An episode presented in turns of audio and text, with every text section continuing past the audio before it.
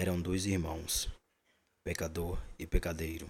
Pecadeiro, com seu livro sagrado julgava a todo momento, sentia-se salvo. Pecador, mentia sem pensar nas consequências, enganava os outros e o seu irmão enganava a si mesmo. E ele que batia no peito por dizer que nunca havia tragado um cigarro de maconha, melhor se tivesse feito isso. Tantos pecados sexuais, era preso à carne e alimentava com todo tipo de pornografia. Não sei o que era pior, a sua cara ou a cara do seu irmão, ao qual ele julgava.